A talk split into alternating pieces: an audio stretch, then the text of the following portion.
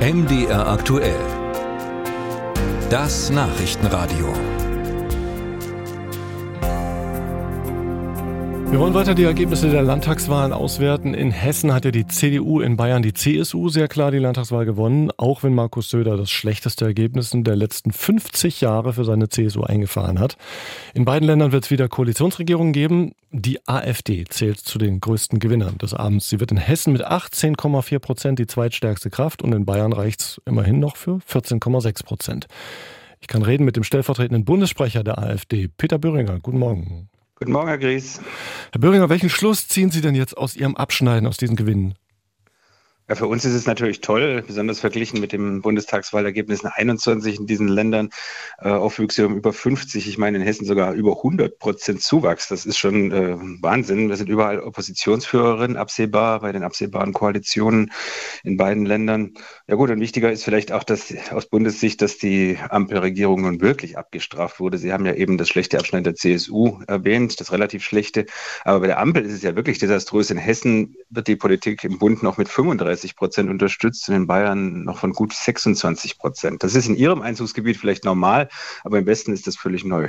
Ja, äh, Sie haben es eben angesprochen, Sie werden dann Oppositionsführerin in den Landesparlamenten. Damit hätte die AfD auch das Recht, die erste Gegenrede im Landesparlament zu sagen, zu, äh, zu halten. Ich will darauf hinaus, es wird konkreter in der Landespolitik.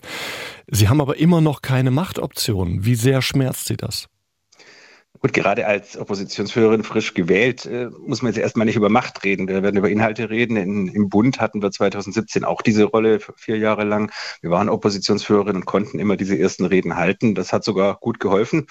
Das hilft. Das ist tatsächlich insofern äh, medienwirksamer und das macht tatsächlich viel aus. Überall dort, wo wir die Leute erreichen, wählen sie uns in aller Regel auch. Ja, und an welchen Stellen wollen Sie die künftigen Landesregierungen stellen? Die Landesregierung, ja gut, also auch in Ländern werden natürlich die Bundesthemen dominieren. Das ist so. Die Energiepolitik spielt überall rein, in all diesen Ländern auch. Äh, sie muss beendet werden. Das werden wir in den Ländern natürlich auch ansprechen. Äh, in Hessen, äh, in Bayern unterstützt Herr Söder ja das Thema genauso. Die, Energiepolitik wird mit Ausnahme der Atomkraft, der Kernkraft von der CDU mitgetragen. Die ganze CO2-Hysterie wird mitgetragen von der CSU. Und am Ende werden auch die Migrationsthemen, die überall in den Kommunen und den Ländern reinspielen, mitgetragen Fragen auch von der Union. Äh, und das können wir überall in diesen Ländern natürlich äh, anbringen und im Bund machen wir das genauso. Ja. Die Freien Wähler, die nehmen Ihnen nach allem, was die Wahlforscher rausbekommen haben, in Bayern jede Menge Potenzial weg. Und äh, Hubert Aiwanger sagt ja, sein Ziel sei, den Erfolg der Freien Wähler bundesweit auszudehnen. Inwieweit nehmen Sie das wahr, auch als Bedrohung für die AfD? Ich bin ja bayerischer Politiker, ich beobachte das Phänomen schon lange. Es ist eigentlich schon ein sehr bayerisches Phänomen. Nirgendwo, auch nur ansatzweise, sind die Freien Wähler derart stark wie in Bayern. Das ist ein Ärgernis für uns in Bayern. Aber es ist am Ende meiner Meinung nach nicht replizierbar auf Bundesebene. Da kann ich Herrn Albanger nur viel Glück wünschen mit seinem, und das sage ich jetzt nicht mit Helme, mit seinem schweren bayerischen Dialekt in Norddeutschland zu realisieren. Das wird er nicht schaffen. Ich habe nichts gegen Dialektsprache, überhaupt nicht. Äh, aber er wird damit in Norddeutschland überhaupt nicht ankommen. Und es ist ein Phänomen, äh, weil man irgendwie in Bayern einen Koalitionspartner Partner brauchte, der nicht AfD heißt, hat man die, hat die Freien Wähler so hochkommen lassen. Es ist nirgendwo sonst gelungen, auch gestern in Hessen weit unter fünf Prozent. Und äh, bei Ihnen in Ihrem Einzugsgebiet gibt es die Freien Wähler ja außer in Sachsen, glaube ich, überhaupt nicht.